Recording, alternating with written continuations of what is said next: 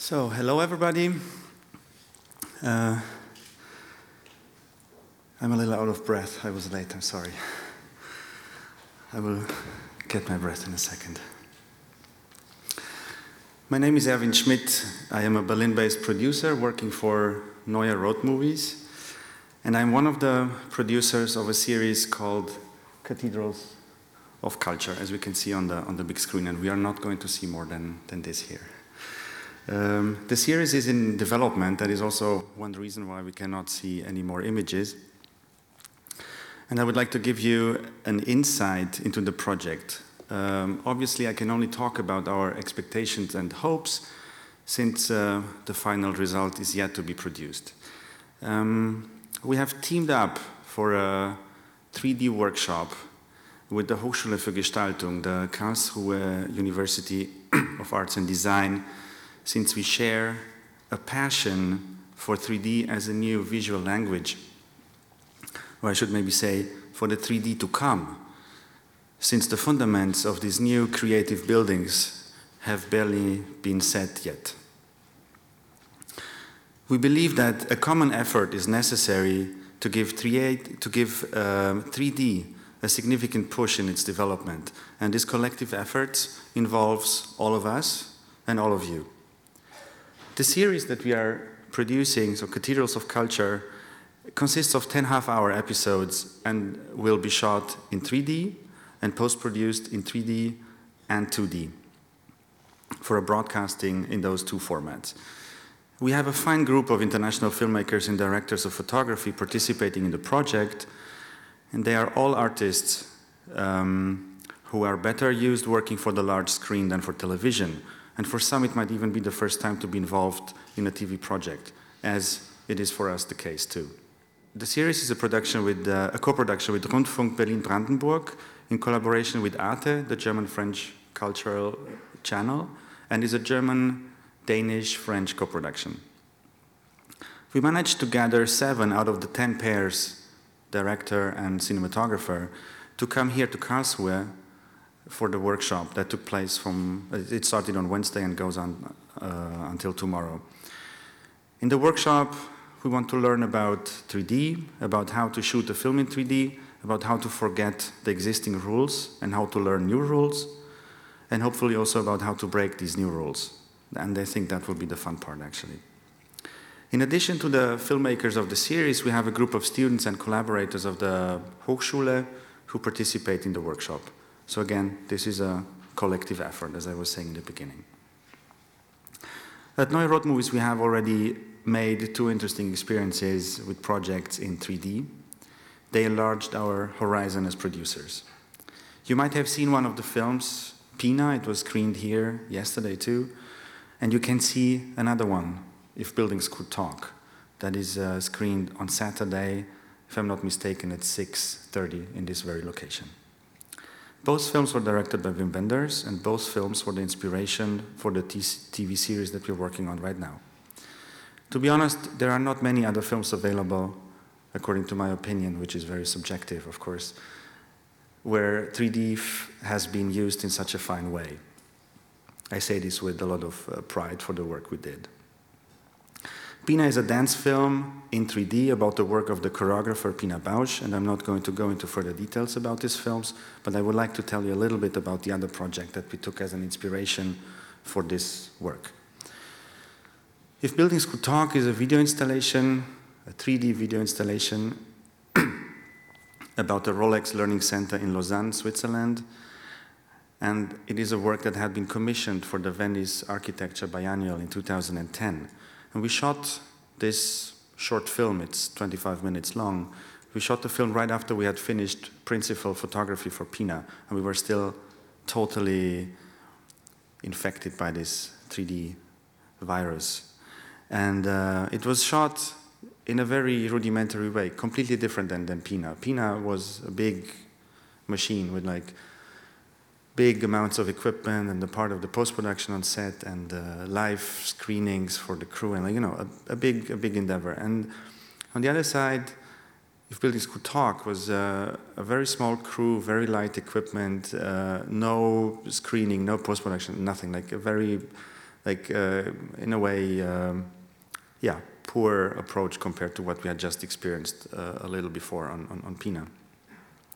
And we were interested in, in exploring that part of a, of a 3D production too, because we had learned of how to do a, a big, a big film that was, that was complex, but we wanted to, to enter in, in the other complexity, like in the complexity of doing like a, a film with very light, very small, very fragile equipment, uh, and we shot on, on, on, photo cameras that were um, not used yet to be to be to be worked with in, in, in 3D. So it was it was a, a really uh, interesting interesting experience, and it was an important work for us because technically, of course, we learned a lot, but like more more more than that, creatively, it was a big uh, it, made a big uh, impression on us. Uh, and if um, if you're available, I would suggest you you come and, and see the film uh, tomorrow, because the film became the inspiration actually for this for this work, for the current series. After the film was screened at the Venice Architecture Biennial in a, in a setup that was really custom made for one specific room, and that is a pity because you're not going to be able to experience the same, the same screening here or anywhere else because that was really custom made for that one place. We knew exactly how the, how the screen uh, would, would be positioned on the wall even before we shot the first frame, and we had like a very complex sound setup uh, with different sound layers and all that is not uh, possible to reproduce in a regular theater where you have to like stick to, to standards and, and uh, usual procedures.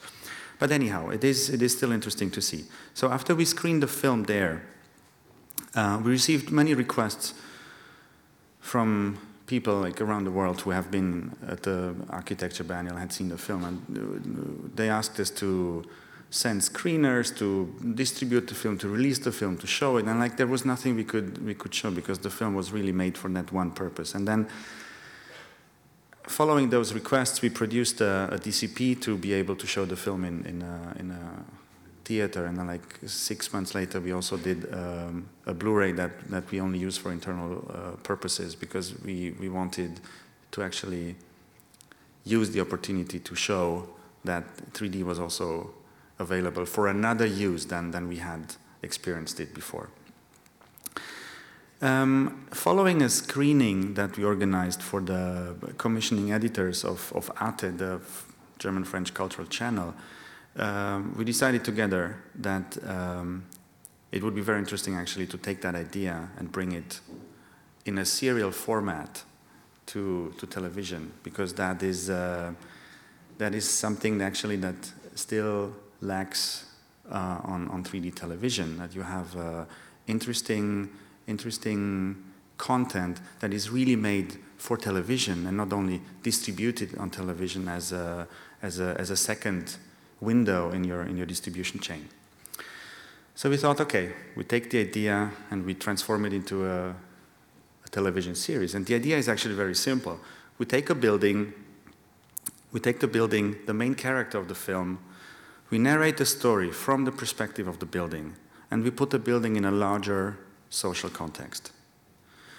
Inspired by Wim Wenders' 3D video installation, If Buildings Could Talk, the very core of the series is actually this question. If buildings could talk, what would they tell us about us? This is what we're interested in. What would buildings tell us if they could talk? And since buildings cannot speak, well, actually they can, but it is without voice, and words. The filmmakers will help us, will help us translate the signs and signals and will make the buildings understandable to us. But we are not interested in architectural landmarks as such. Architecture is not even the primary quality that is in the focus of the films. We do not want to make architecture films. There are many films of that kind already available, and people have specialized in doing those films and they are much better than we could ever be. Our opinion is that buildings are mirrors and echoes of our society, and this is the aspect we are interested in. Buildings as mirrors and echoes of our society. As simple as that. And since all the buildings in our slate also exceed a certain size and, and, and critical mass, we, uh, we dared to call those buildings cathedrals of culture. And we want to depict 10 buildings that we consider essential and important. 10 buildings that are easy to connect with, that we can relate to, that have a place in our common, in our collective consciousness. If not as specific buildings, then at least as a distinct representative of a type of building. The choice of the buildings follows a clear editorial line, and each film will investigate and explore one specific building, introducing us to its function, its role, its meaning, its beauty. We might even learn about some of the secrets. But on a larger scale, the project in its entirety will explore the red line that links all these 10 buildings and unites them under the label Cathedrals of Culture. All these buildings cater to basic needs we have in our life, in our modern life, and that is travel, temporary accommodation, reading, archiving, entertainment, education, gathering, art, music, just to name, a, to name a few of the aspects that we are going to investigate. And to name just a few of the buildings, I can say it's the Berlin Philharmonic, the football stadium Camp Nou in Barcelona, the National Library of Russia in St. Petersburg, the Halden prison in Halden in Norway, Yes, you got it right, it's a prison.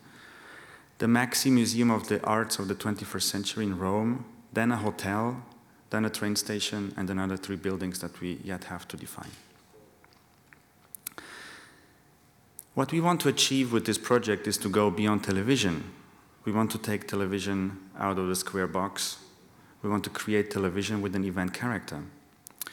In terms of distribution, most of all, we want to bring this collection of 10 inspiring films, hopefully they will be inspiring to all of us, to an interested audience. We will find this audience certainly on television since the project is primarily a television project. But we will also find it on venues that are not necessarily meant for screenings of such films or for screenings at all. Already now, while we're still in developing, we're, we're setting up an international network of partners who will help us show the slate of films. And just to name a few of the directions in which we're thinking, we're going to organize screenings in some of the very buildings where we will shoot the films, like the Berlin Philharmonic will host a screening of that specific film. The MAXXI Museum of the Modern of the Arts of the 21st Century will showcase the whole slate. We are in discussions with cinematheques, with uh, documentary film festivals, with uh, other museums. So actually we aim to synchronize the broadcasting of the films with local event screenings in order to maximize the, the PR and press, ultimately in order to maximize the awareness of an audience. We further aim at producing a photo book, a photo exhibition. We will obviously create a Blu-ray, what we call collector's edition, because we want to, to add uh, a large number of, uh, of bonus materials to the, to the, um, to the films, because uh, we think there is an interesting angle to, to explore uh, all, all around the, the films. And I'm not thinking here about uh, traditional making of because that is, that is too obvious. In terms of 3D, we know that there is little precedence for our film, for our project. There's little material out there that we can use as an inspiration. Only a few films are available that used 3D in a way that really adds something to the story, that adds a narrative dimension. There is little material to reference to, and most of the stuff shot in 3D abuses of 3D rather than using it creatively. We know this, and we take the challenge. I spare you the details of the situation out on the market. You might know anyhow that the situation predicted in 2009 when Avatar came out, and then 2010 when 3D was at the, at the height of the uh, euphoria, um, never came true. But we think that there will be a development in this direction, smaller and slower than predicted, but it will come. It will happen. We hear of projects that are in the making. It's not many, but there are some, and some of them are interesting, and we are very curious to see what will hit the screens and the, and the TV sets in the near future. And Arte, the broadcaster who has been a partner on this project from the very beginning, has a strong commitment for this medium.